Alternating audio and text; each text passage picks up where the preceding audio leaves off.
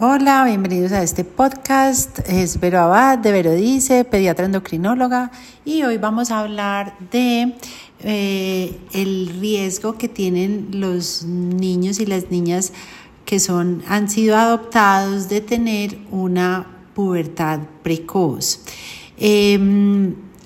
no se sabe bien exactamente por qué sucede esto, pero eh, es muy importante que la alegría de haber de tener un, niño en casa, de que le estamos dando todo el amor del mundo, que lo estamos cuidando de todas las eh, formas, en todas sus esferas, de la manera de protección, la parte social, la parte psicológica, la parte médica, tengamos en cuenta que eh, estas, especialmente las niñas, tienen 20% más riesgos de tener una pubertad precoz.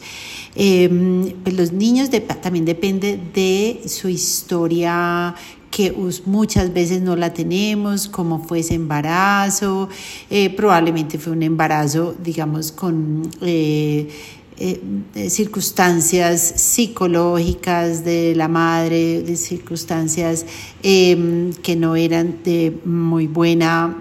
calidad y no sabemos si hicieron bien control prenatal o no. Después al nacer, eh, estos niños pues tienen eh, también sus historias, depende de dónde los tuvieron, quién los cuidó, si no sabemos si nacieron pequeños para la gestacional, eh, muchas veces no tenemos datos em, de cómo comían. Entonces, al llegar a las nuevas familias donde eh, están unos padres con una disposición a dar mucho amor, a, a acompañar en ese proceso de adaptación. Y y, claro, cambian muchas cosas, cambian, eh, digamos, eh, las, la parte de la nutrición es tan importante que probablemente es ahí donde puede estar eh, el detonante, pasan de tener una, un ambiente como de privación afectiva, de privación nutricional, probablemente de privación psicológica, a tener un ambiente en que todo se va a suplir de una manera mucho más armónica, con un bienestar psicológico y físico para ese niño, para esa niña. Entonces pueden aparecer eh, características de una pubertad precoz. ¿Cómo se sabría eso? La pubertad normal de las niñas eh, es a partir de los 8 años, 8, 9, 10, hasta los 13 años, con la aparición del botón mamario para que llegue la menstruación dos años después. Pero en estas niñas pueden aparecer, ese botón mamario puede aparecer pues a los 4, a los 5, a los 6 años y esto es indicación eh, prioritaria para buscar la atención de un endocrinólogo para analizar el caso, hacer estudios digamos de hormonas en sangre, eh, estudio de imágenes como el carpograma y de pronto otro tipo de imágenes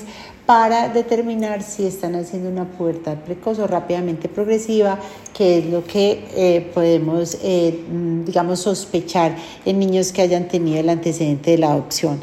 El tratamiento se hace con un medicamento que pospone la, los, pues, o sea, eh, y, em, se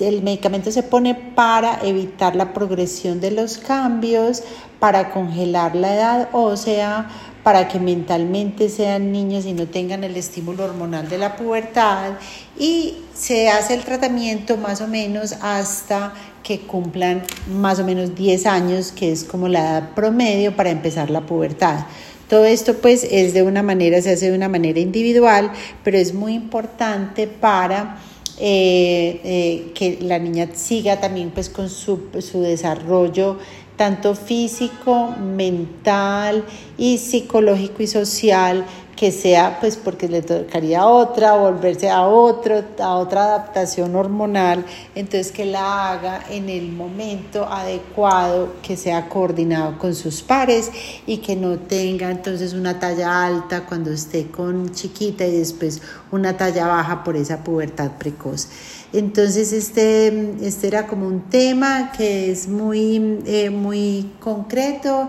se da más que todo eh, en, pues el riesgo es 20% más de los niños adoptados y es importante que lo tengas en cuenta si este es tu caso.